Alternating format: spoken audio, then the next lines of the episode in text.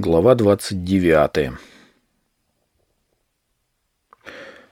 Из телефона автомата, что был в библиотеке, я позвонил Сакуре. Если подумать, переночевав у нее, я потом ни разу не давал себе знать. Лишь коротенькую записку оставил, когда уходил. Мне стало стыдно. От нее тогда я поехал в библиотеку, откуда Асима отвез меня на машине в свою хижину — я несколько дней просидел в горах один, без телефонной связи с внешним миром. Потом вернулся в библиотеку, поселился в ней стал работать. Каждую ночь ко мне является призрак. Или что это было? Саики-сан в образе пятнадцатилетней девочки. Я влюбился в нее по уши. И вообще за все время много чего произошло. Но это, конечно, не означало, что я должен ей обо всем рассказывать. Я позвонил вечером, еще не было девяти.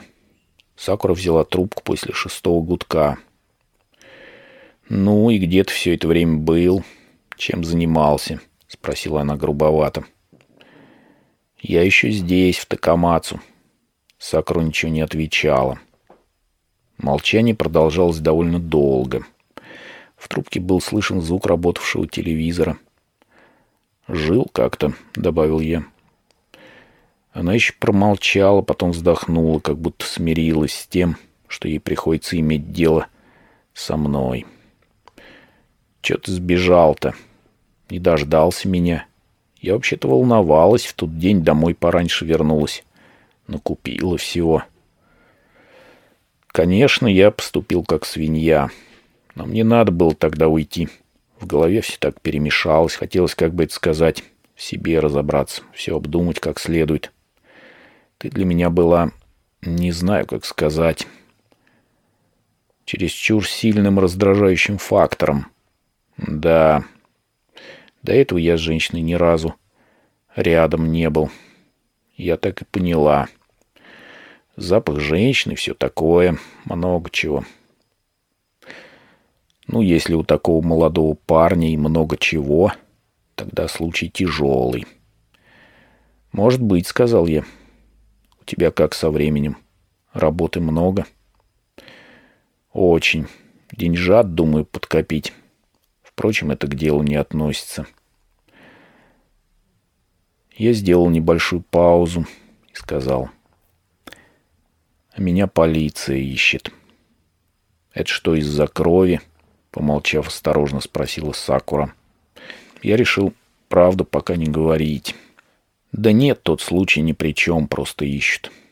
Я же из дома ушел. Найдут, задержат. Отправят в Токио. Я подумал, может, они и тебе звонили. Я же звонил тебе на мобильник в тот вечер, когда у тебя ночевал. Полиция через телефонную компанию Узнал, что я в Такамацу. И номер твоего телефона тоже. «Да», — сказала Сакура. «Номер это, пожалуйста, не жалко. Я за мобильник по карточке плачу авансом, так что они все равно не узнают, чей он. Вообще-то это моего парня телефон. Я у него взяла попользоваться. Поэтому ни про мое имя, ни про адрес нигде данных нет. Можешь не волноваться. Ну и хорошо.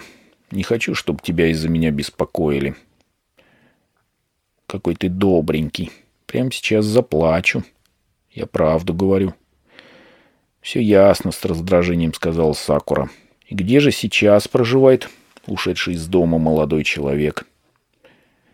Один знакомый к себе пустил. У тебя же здесь не было знакомых. Я не знал, что ей ответить. Как в нескольких словах объяснить, что произошло за эти несколько дней? «Это долгая история», — сказал я. «Смотрю, у тебя много долгих историй. Сам не знаю, почему все так получается все время». «Тенденции?» «Наверное. Давай как-нибудь поговорим на эту тему, когда будет время. Я же ничего не скрываю, просто говорю, что по телефону всего не объяснишь». Можешь не объяснять, я только хотела узнать, как дела. Есть проблемы? Нет, нет, все нормально. Сакура снова вздохнула. Я знаю, ты парень самостоятельный, но с законом лучше не конфликтовать. Это может плохо кончиться. Еще отдашь концы, как малыш Билли. Он и до двадцати не дожил. Не до двадцати, поправил я ее. Малыш Билли двадцать одного человека укокошил и в двадцать один год погиб. Да, ну и ладно. У тебя дело, что ли, какое ко мне? Просто поблагодарить хотел. Ты мне помогла, а я ушел, толком не попрощавшись. Вот неловко как-то получилось. Понятно. Больше можешь не переживать. Еще голос твой услышать хотел, сказал я. Вот, обрадовал. Что тебе толку от моего голоса? Как бы это сказать? Тебе, наверное, странно это слышать, но ты живешь в реальном мире. Дышишь реальным воздухом. Реальные слова говоришь. Я с тобой разговариваю и чувствую, что у меня есть какая-то связь с реальным миром. Для меня это очень важно. Что ж другие люди, что вокруг тебя, не такие? Может, и не такие, ответил я. Выходит, ты живешь в отрыве от реальности, среди оторванных от жизни людей. Можно и так сказать, пожалуй, подумав, сказал я. Знаешь что, продолжала Сакура, — Конечно, я в твои дела не лезу. Живи как хочешь. Но лучше бы ты бросил все это, а? Не знаю, где ты там устроился, но у меня какое-то смутное предчувствие. Если что, сразу мотай сюда. Хочешь, живи у меня. Почему ты такая добрая, а, Сакура? Ты случайно не дурак? Это еще почему? Потому что ты мне нравишься. Вообще-то я в людях разбираюсь к первому встречному так относиться не стану. А ты мне понравился, поэтому так и говорю. Даже не знаю, как сказать. Ты мне вроде младшего брата, что ли. Я молчал. Что теперь делать? Я на секунду растерялся. Даже голова немного закружилась. Ни разу в жизни мне никто такого не говорил. «Алло!» — услышал я голос Сакуры — я слушаю. Сказал бы тогда что-нибудь. Я встряхнулся глубоко, вдохнул, сказал. Сакура-сан, я бы так и сделал, если бы мог. Правда, честное слово. Но сейчас не могу. Я и раньше говорил. Я не могу уйти оттуда. Во-первых, потому что я влюбился. И в кого же? Опять что-нибудь мудреное, не от мира сего. — может и так. Сакура вздохнула в трубку очень глубоко, помедлив сказала. В твоем возрасте, когда влюбляются, так часто бывает.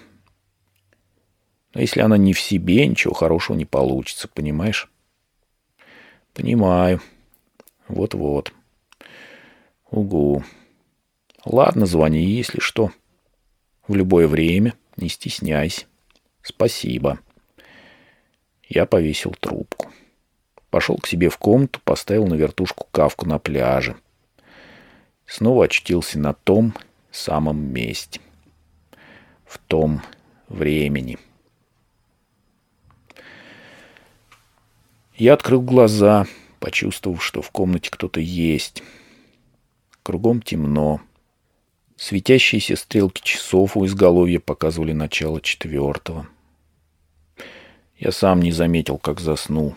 В проникавшем через окно неясном свете садового фонаря сидела она.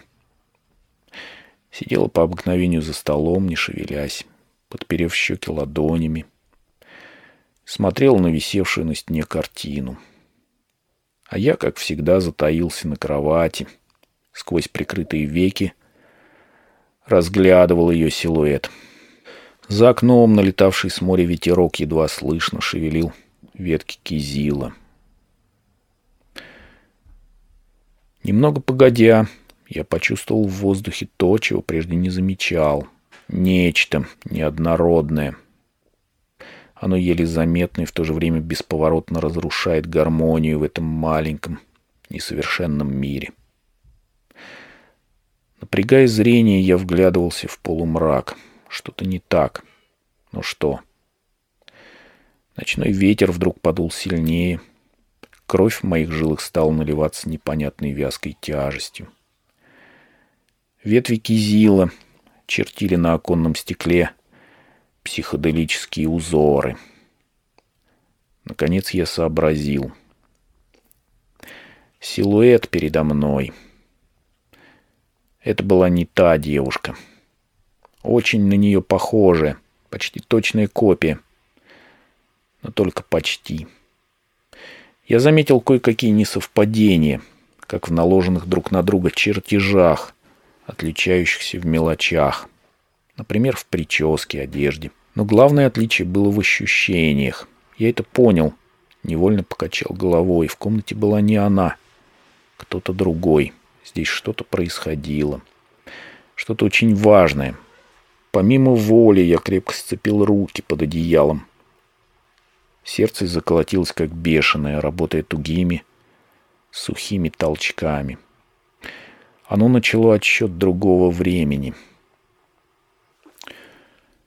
Как по сигналу, будто услышав это биение, сидевший на стуле женский силуэт шевельнулся, стал медленно разворачиваться, подобно большому кораблю, что подчиняется повороту руля.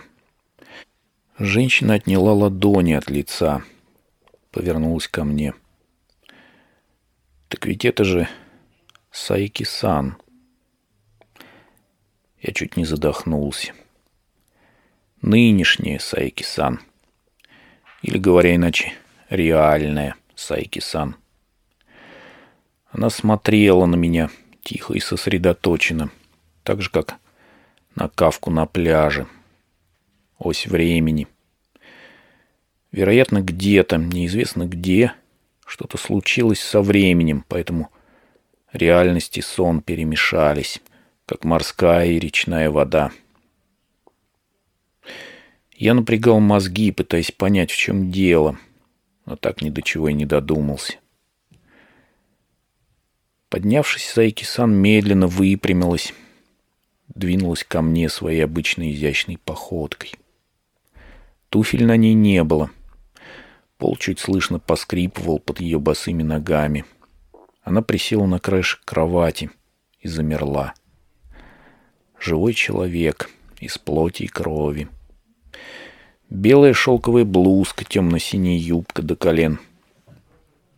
Протянув руку, женщина коснулась моей головы и запустила пальцы в короткие волосы. Рука настоящая.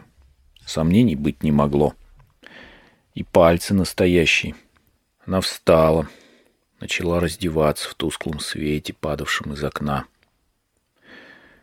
Делала это просто, не торопясь, но без колебаний очень плавными естественными движениями расстегнула одну за другой кнопки на блузке, сняла юбку, лифчик, трусики. Вещи беззвучно падали на пол. Саики-сан спала, я понял. Глаза ее были открыты, но она спала. Проделывала все это во сне. Раздевшись, она легла рядом со мной на узкую кровать и обвела меня белыми руками. Я ощутил ее теплое дыхание на шее, почувствовав, как лобок прижимается к моему бедру. Так и есть. Саики-сан принимает меня за своего любимого, который давно погиб. Хочет повторить то, что случилось в этой комнате много лет назад, прямо сейчас здесь, во сне. Надо как-то разбудить ее, заставить открыть глаза. Она перепутала. Нужно объяснить, что это большое недоразумение. Мы не во сне, а наяву в реальном мире. Однако все происходило слишком быстро. Мне уже не хватало сил сдерживать этот поток. Он вертел, закручивал, затягивал меня в искривленное время. Тебя затягивает в искривленное время — ее сон в одно мгновение окутывает твое сознание, обволакивая его мягким теплом, подобно тому, как воды в материнском чреве баюкают, надежно оберегая плод. Сайки-сан стаскивает с тебя майку, стягивает трусы. Несколько раз целует в шею. Протянув руку, берет в руку твой член. Он уже торчит, точно вылепленный из фаянса, а не плоти. Она легонько стискивает мошонку, ни слова не говоря, направляет твои пальцы пониже лобка, где уже нет волос. Там тепло и влажно. Ее губы касаются твоей груди, лаская соски, а палец медленно погружается в нее, как будто его туда засасывает. В чем, собственно, твоя ответственность? Сквозь туман, застилающий сознание, ты изо всех сил стараешься определить, где все это происходит, понять, в какую сторону движется поток, найти точный временной стержень, но провести границу между сном и явью не удается. Ты даже не в состоянии нащупать линию, отделяющую действительное от возможного. Ясно только то, что сейчас ты стоишь на чем-то очень хрупком. Хрупком и в то же время опасном. Ты не можешь уразуметь, в чем суть, в чем логика пророчества — Течение увлекает тебя за собой. Как наводнение, что затапливает растянувшийся по берегу реки городок. Вода уже поглотила все дорожные знаки. На поверхности остались лишь безымянные крыши домов. Ты лежишь на спине. Сайки-сан устраивается на тебе сверху. Раздвигает бедра, открываясь для твоего твердого, как камень члена. Что тебе остается? Выбор за ней. Она двигает бедрами, будто вычерчивает фигуры. Ее прямые волосы рассыпаются по твоим плечам, неслышно колышутся, словно ветви ивы. Ты понемногу погружаешься в мягкую грязь. Мир вокруг наполняется теплом, становится влажным, зыбким. Только твой член остается твердым и налитым. Закрыв глаза, ты видишь собственный сон — Время расплывается, начисто лишаясь определенности. Наступает прилив, восходит луна. И вот взрыв. Ты больше не в силах себя сдерживать и извергаешься в нее несколькими мощными толчками. Сжимаясь, она нежно принимает твой выплеск. Она все еще спит. Спит с открытыми глазами, пребывая в другом мире — и этот мир вбирает в себя твое семя. Время шло. Не в силах пошевелиться, я лежал, как парализованный. Не мог понять, то ли это и вправду паралич, то ли мне просто лень двинуться. Наконец она отделилась от меня. Тихо полежала немного рядом и встала с постели. Надела лифчик, трусики, юбку застегнула кнопки на блузке. Протянула руку, еще раз коснулась моих волос. Все это она проделывала молча, не говоря ни слова. Я подумал, что она вообще не издала ни одного звука, пока была в комнате.